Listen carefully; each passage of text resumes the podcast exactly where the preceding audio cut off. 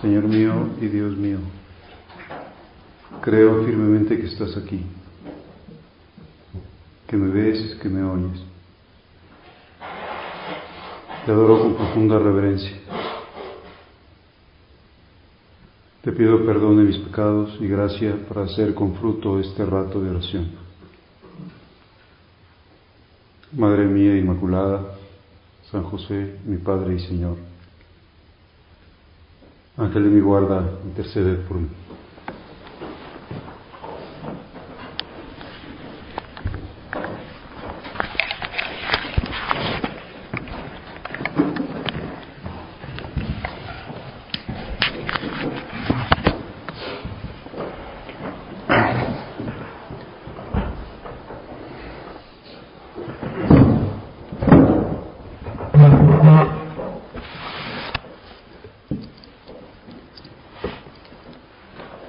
Por la noche estaremos celebrando la solemnidad de la Navidad.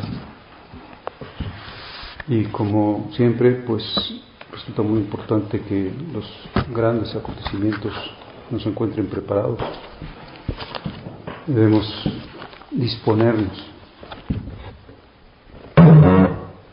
Así como, pues, no sé, se prepara mucho estarán haciendo nuestras hermanas desde hace algunos días, supongo, no sé cuál será su organización, pero supongo que se, se habrán ido preparando para, para hacernos la cena de mañana y la, comida de pasado mañana. Pues si no nos preparamos nosotros a un acontecimiento grande, corremos el riesgo de desaprovecharlo. Vamos a seguir tratando de hacerlo en estos ratos de oración, el día de hoy, el día de mañana, para que no se nos pase la Navidad sin aprovecharla, sin saborearla. Ya recordamos aquella pequeña anécdota que contaba San José María de aquel niño que, que lloró porque se había comido demasiado rápido su dulce favorito. Y no le supo, como que no lo, no lo alcanzó a saborear. Pues ojalá que sí nos sepa esta Navidad, que sí nos sepa. Mañana en la noche leeremos el capítulo segundo de San Lucas. vamos a fijarnos en unos personajes que aparecen ahí a los ojos humanos irrelevantes, que son los pastores. En aquella región había unos pastores que dormían al raso y vigilaban por turno su rebaño durante la noche. De pronto se les apareció un ángel del Señor y la gloria de Dios los envolvió con su luz y se llenaron de temor. El ángel les dijo, no teman porque les anuncio una gran alegría que lo será para todo el pueblo. Hoy les ha nacido en la ciudad de David el Salvador, que es el Cristo el Señor. Esto le servirá de señal. Encontrará un niño envuelto en pañales y recostado en un pesebre. Y de repente se reunieron con el ángel muchos otros ángeles del cielo que alababan a Dios diciendo, Gloria a Dios en las alturas y paz en la tierra a los hombres que ama el Señor. Cuando los ángeles volvieron al cielo, los pastores se dijeron unos a otros, vayamos a Belén a ver esto que ha ocurrido y que el Señor nos ha manifestado. Y fueron a toda prisa y encontraron a María, a José y al niño acostado en el pesebre. En el año 2007 el Papa Benedicto XVI eh, hizo toda una glosa en esa gran sabiduría teológica que tiene de los pastores. Y, y lo hace precisamente porque a ellos es a los que se les anuncia antes que a nadie el nacimiento del Redentor y va preguntándose por qué. Lo primero que dice es porque estaban velando, es decir, no estaban dormidos. No estaban dormidos.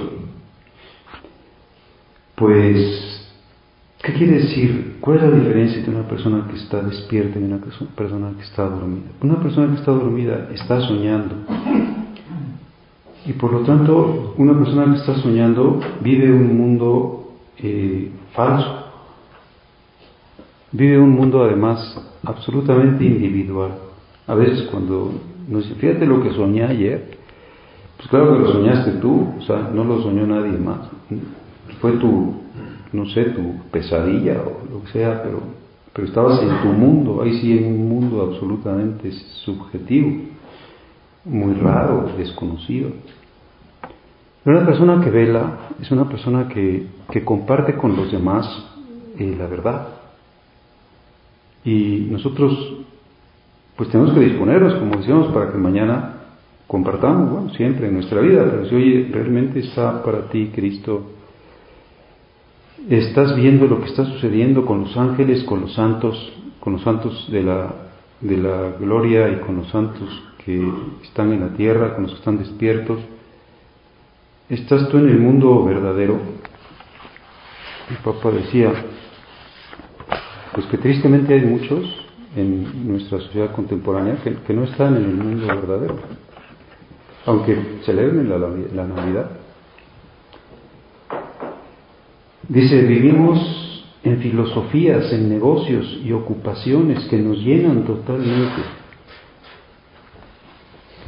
Debemos salir de este enredo de nuestros pensamientos, de esta, podemos decir, maraña que a veces tenemos, de nuestros compromisos, y así encontrar el camino hacia el Señor.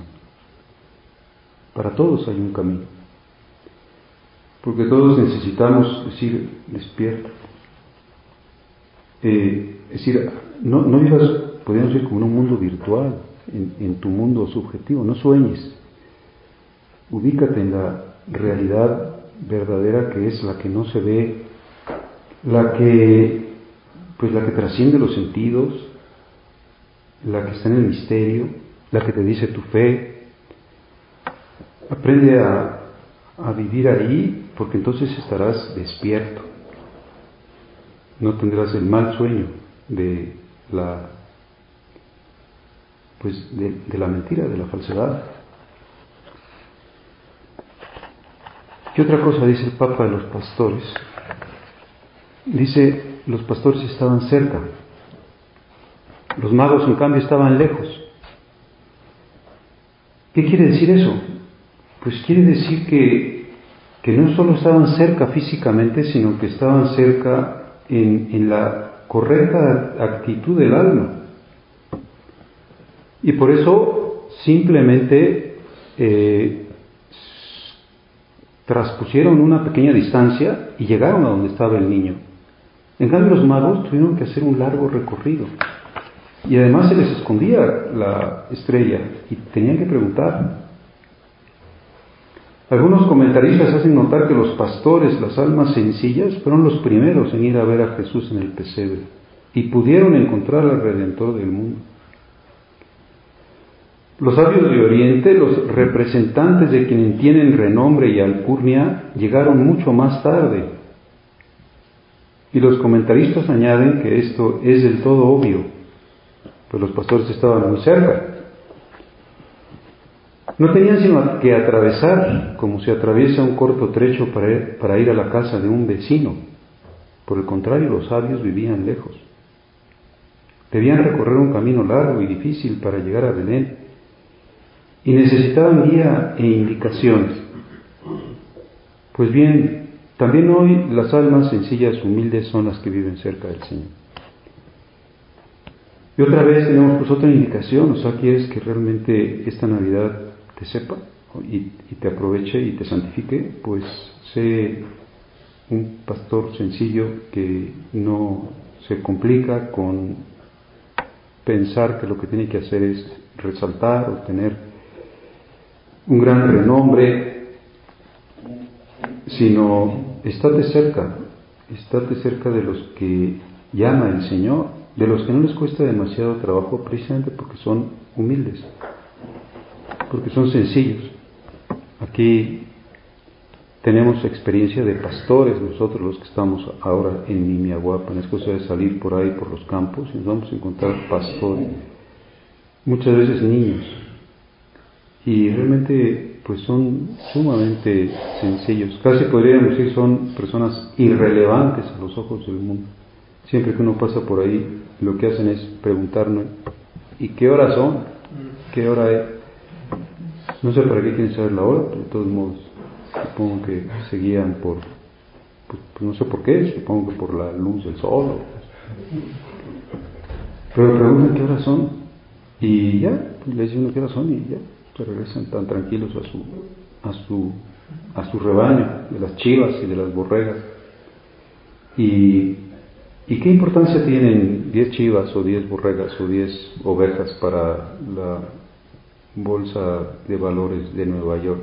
Pues no, tienen absolutamente ninguna importancia para la economía de nadie, casi más que para la de ellos. Y son irrelevantes a los ojos del, del mundo. El Papa dice una cosa muy fuerte, dice, Dios viene sin armas, sin la fuerza. Y quien no ha entendido el misterio de la Navidad no ha entendido el elemento decisivo de la existencia cristiana. Aquí no ha entendido el misterio de la Navidad. Y empieza a comparar Pascua y Navidad. ¿Cuál es la diferencia entre Pascua y Navidad? Bueno, litúrgicamente tiene muchas diferencias, pero dice, es que la Pascua es la fiesta del el poder de Dios. La Navidad es la fiesta de la humildad de Dios. Incluso el hecho de que Jesús aparezca como hijo, dice, hijo del Padre e hijo de María, ya es una señal de gran humildad, porque pues el hijo siempre es alguien que está de alguna manera sometido, que tiene que obedecer, que depende, o sea, que es pequeño. Pues que no ha entendido el misterio de la Navidad no ha entendido el elemento, el elemento decisivo de la existencia cristiana. Pero vamos a ver si esta Navidad nos cura un poquito de nuestra soberbia, porque la tenemos muy arraigada, sabemos que es lo más enraizado del pecado y que es además el origen de todo pecado, porque es el origen de toda mentira. Yo no soy nada, Dios es el que es, y cuando yo quiero ser algo, me sitúo en la mentira. Y por lo tanto en el camino de Satanás seréis como dioses, eh, afirmen su yo. Eh, métete en tu mundo subjetivo, sigue soñando. No te metas a la aceptación de, de aquel que se te revela. Pues el misterio de la Navidad es el misterio de la humildad de Dios. Por eso Pudieron ir rápido, los pastores fueron corriendo, llegaron pronto, rápidamente, o sea, como dice aquí, de ir nada más de mi casa a la casa del vecino, ya.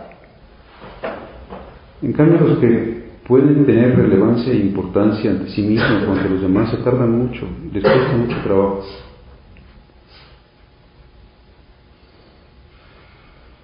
Pues vamos nosotros a reconocer a, a Dios en la humildad y a reconocer que este es nuestro camino y a seguir aprendiendo de estas lecciones. Es decir, tu preparación, tu disposición ha de ir por ahí, ha de ir por decir, eh, tú sí y yo no. O como decía también Benedicto XVI, eh, yo, pero no más yo. Es la fórmula de la existencia cristiana, yo, pero no más yo vivo en otro, vivo fuera. Estoy siempre en, la comunión de amor con Jesucristo, que me salva. Por eso decía San José María, por la senda de la humildad se va a todas partes, fundamentalmente al cielo. A todas partes vamos, pero fundamentalmente vamos al cielo. Y si nosotros ponemos esta frase en negativo, podríamos decir, pues por razón de la soberbia, no se va a ninguna parte, o se va solamente a una, al infierno, a la infelicidad. Que claro lo tenemos, cada vez que me cierro en mí mismo, cada vez que, no trasciendo mi, sueño, mi mundo subjetivo, qué mal paso. ¿Cómo me empiezo a complicar? ¿Cómo, dice aquí, me enredo en mis propios pensamientos?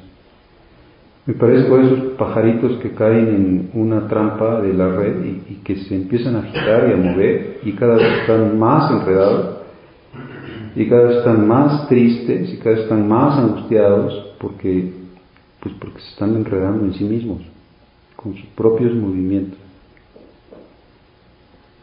Pues por la senda de la humildad vamos a todas partes, pero vamos fundamentalmente al cielo. Cúranos, Señor, de este gran mal, ahora que vienes en el misterio de tu humildad. Que a lo mejor cuando yo llegue a la Pascua voy a tener que meditar en la fe, por ejemplo, o en la esperanza. Pero ahora en Navidad mi meditación es sobre la humildad. Dame la paz del alma que tienen los humildes. Estoy estaba una clase a unas personas y les preguntaba, ¿quiénes son más felices, los niños ricos o los niños pobres? Y, y todos a coro dijeron, los niños pobres. Pues sí son más felices, quizá porque son más humildes. Me contaron de un niño que estaba metido en un agujero, un niño pobre, y entonces tenía cinco corcholatas.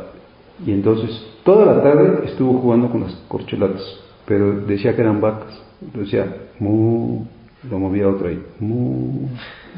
Y así estaba con su galaxia de vacas, con las corcholatas. Pues, pues se la pasaba muy bien con cinco corcholatas. No aspiraba más. Pues yo, pero no más yo. ¿Cuál es la manera de crecer en humildad? De curarnos. Pues hay una manera profunda que va al fondo de nuestro corazón y otra manera que nos ayuda al ejercicio de la virtud. La manera profunda, como siempre, es vivir en Cristo, estar en comunión con Cristo. Así vivo yo, pero no vivo yo, vive Cristo en mí. Y por lo tanto mi mi comunicación, mi conversación está con Él. Y lo voy eh, platicando todo, le voy comentando todo, lo voy escuchando, le voy pidiendo ayuda, lo voy haciendo presente, me centro en la Eucaristía, que es otra grandísima lección de humildad, de, de medicina de soberbia, la Eucaristía. Para que no me confunda, para que diga que que mi riesgo es meterme en mí. Qué triste, qué, mal, qué infierno tengo cuando estoy en mí y qué bien me la paso cuando estoy en Él. Cuando eh, vivo fuera de mí, el éxtasis, el estar fuera, por lo visto es la etimología, como creo que no sé si era la etimología de, de exit, de inglés. Salir, sal, no, no te quedes ahí, como el camión que nos contaban ahí, salte del camión, o sea, te vas a quemar si no te sales. Deja tu mochila, aunque se quede en tu mochila, no pasa nada. Lo que tienes que hacer es salirte, ya te estás llenando de humo, bájate. Te, te, va a ir de la patada y entonces sí tu familia te, se va a tener que, que abrazar toda la tarde para llorar tu pérdida, porque, porque te quemaste, te chamuscaste allá adentro. Bueno, pues voy a vivir en otro, voy a salir. Y después voy a ejercitarme. A veces cuando yo no me ejercito suficientemente en la humildad, viene Dios y me ejercita en la humildad y entonces me humillan. Y entonces tengo que usar el golpe cuando soy humillado, porque si no uso el golpe cuando soy humillado, eh, desaprovecho una gran oportunidad. Y puede ser que Dios ya no me siga trabajando, hay dos personajes del Evangelio que acusaron fuertes golpes de humillación y, y, pues reaccionaron bien. Uno es Nicodemo, que, el Señor, cuando empezó a platicar con él, un hombre que era importante, del Sanedrín, sabio, y Jesús le dice, oye, tú no sabes esto, eres maestro y no sabes esto, o sea, que, no puede ser, o sea, eres un bruto. Y aquel hombre pues hubiera dicho, adiós, ya me voy, ¿eh? ahí te quedas con tu rabinismo y tu predicación. Pero acusó el golpe y dijo, bueno, pues no sé, ¿cómo puedo nacer siendo viejo? Y la otra es la, samarita, la samaritana. Ah, ¿no tienes marido? Tienes cinco. Más bien tienes razón, porque en este que tienes no es. Has tenido ya cinco. Y a la mujer de haber dolido mucho. Es decir, ¿por qué me estás poniendo aquí mis miserias en evidencia? pero también responde bien, para que aprendamos nosotros, oye, no, no reacciones orgullosamente porque complicas las cosas. Eh, trata de que todo lo que te suceda lo veas venido de la mano de Dios porque así es y aprovecha sobre todo las humillaciones de todo tipo. Quizá especialmente aquellas que te puedan costar más, son las que vienen, por ejemplo, de, pues de los directores o, del, o de la obra. Quizás si te, te, humillan en la calle, en el tráfico de la ciudad, porque te dicen alguna grosería, porque hiciste una tontería, pues bueno, te dura un rato el coraje y ya se te pasa. O ya le dijiste tú también algo, lo que sea, pero, pero, pero las que son, pues eso, de una indicación, de, de una, pues entre comillas, ¿cómo podríamos decir? De una de un descendimiento ontológico, pues yo era director de no sé qué y ahora soy un pobre soldado raso. Pues bueno, Dios está trabajando y, podemos reaccionar de muchas maneras. Decir, no, no, esto me, me humilla mucho y yo tengo un resentimiento bestial. No puedo ver a don fulano o a el director de no sé qué, que fue el que me dijo que ya no iba yo a tener este cargo, lo que sea pues o de cualquier otra cosa. Como es que ya me llamó Ernst Burja, a ver qué me va a decir, me va, bueno, pues lo que te diga, hombre, total. No eres nada, ¿Qué, qué, esperas? No, de todos modos, pues ya eres un pobre diablo. ¿Qué, te pueden humillar más? Pues por la humildad vamos a todas partes, fundamentalmente al cielo. Y por la soberbia vamos haciendo unas bolas terribles. Vamos a saber acusar los golpes, el ejercicio de humildad. Es una humildad pasiva, ya me llegó, me, me cayó esto. Y a veces Dios también nos manda otras cosas, como por ejemplo enfermedad, padecimientos físicos o dificultades, desengaños. A veces nos, decepcionan las personas. ¿Y pues qué esperabas? Que fuera perfecto, como les pasa a las pobres esposas con sus esposos después de que va pasando el tiempo. Y dices que cada vez estoy más decepcionada de ¿Qué esperabas? Pobre pues es un ser miserable como todos.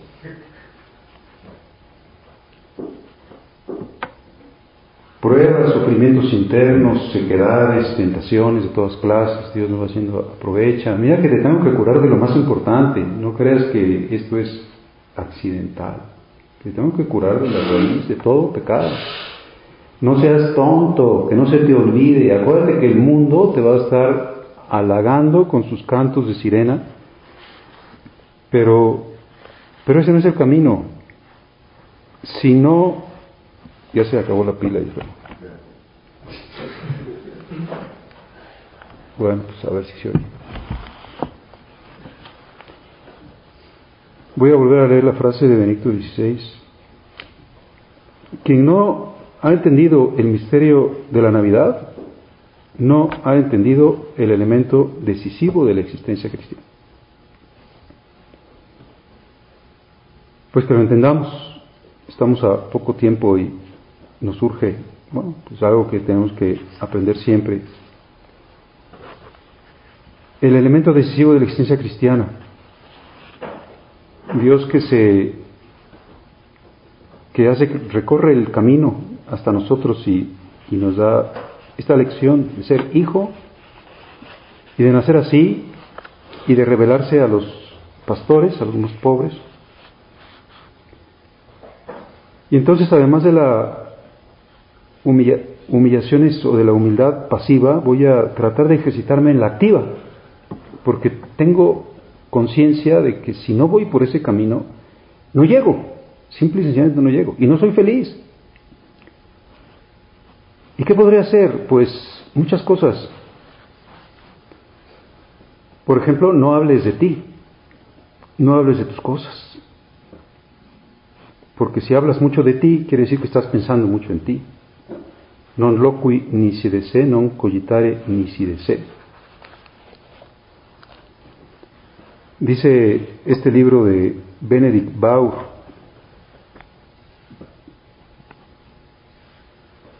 cómo el hombre se va librando de su soberbia, en primer lugar mediante mucha oración, después mediante el dominio de las propias inclinaciones y pasiones, o sea, negándose, o sea, no y no y no y no, y no diciendo sí y sí y sí y quiero esto y quiero esto y voy a buscar lo otro y buscar lo otro, bueno, pues me estoy afirmando a mí mismo.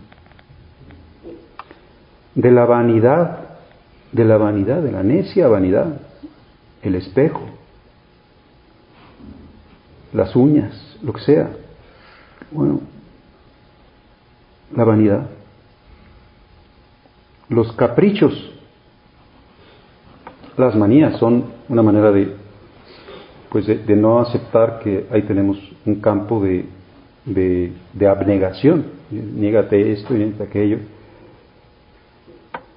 El espíritu de contradicción. Hay personas difíciles que objetan todo. La acrimonia, defender la propia opinión con vehemencia. El espíritu de contradicción, no aceptar pues que el otro pueda decir lo que quiera o que pueda tener otra forma de ver las cosas. La charlatanería, la verborrea, la locucidad. Si me lanzo a la verborrea es porque no me importa lo que puedan decir los demás, lo único que importa es lo que pueda decir yo. No escucho, yo siempre hablo, o yo siempre pontifico, yo siempre tengo la razón. La curiositas, pues la curiosidad, tengo que enterarme de esto, sé chismes, soy una persona pues que trae siempre la primera noticia, o, me meto a averiguar vidas ajenas. a veces digo, ¿por qué lees el periódico? Bueno, pues por servir a Dios, por amar a Dios, por formar mi criterio, bueno, pero no por curiosidad. Por medio de una vida de obediencia que nos guste obedecer. Ahora que, hay, que tiene tan mal cartel la pobre obediencia, que nadie quiere obedecer en nada y que todo el mundo se revela cuando dice, oye, pues esto es que me estás, eh, no sé, pasando por encima de mi autonomía.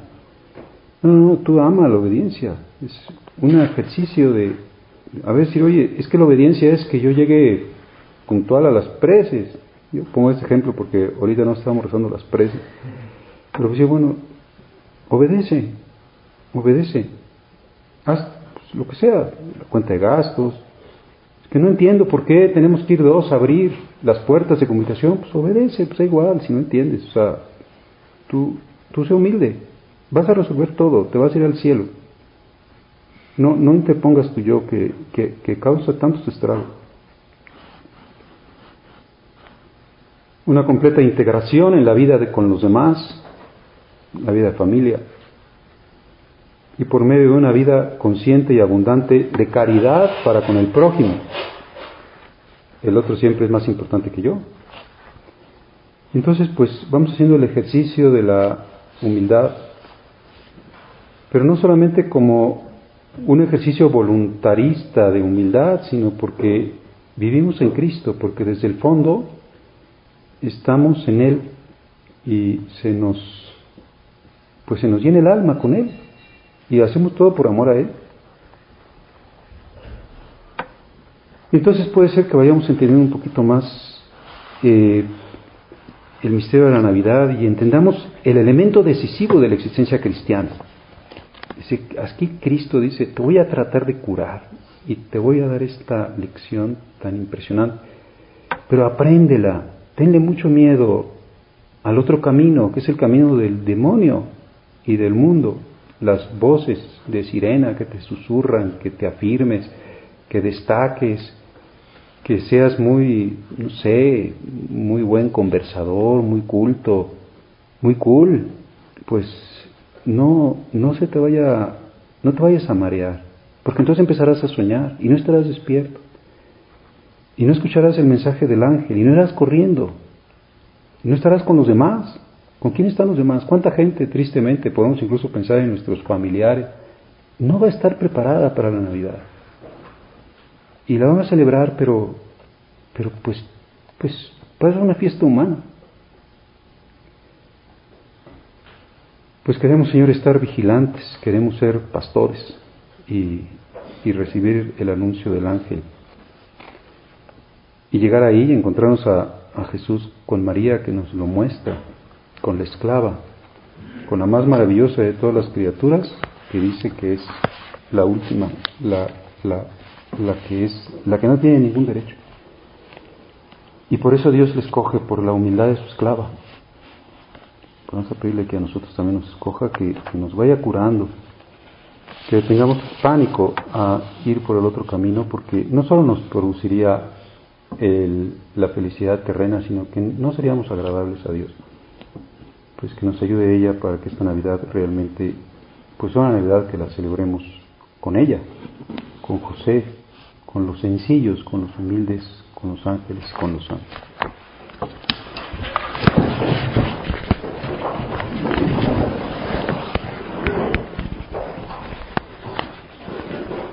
Te doy gracias, Dios mío, por los buenos propósitos, afectos e inspiraciones que me has comunicado en esta meditación. Te pido ayuda para ponerlos por obra. Madre mía Inmaculada, San José, mi Padre y Señor, Ángel de mi guarda, intercede por mí.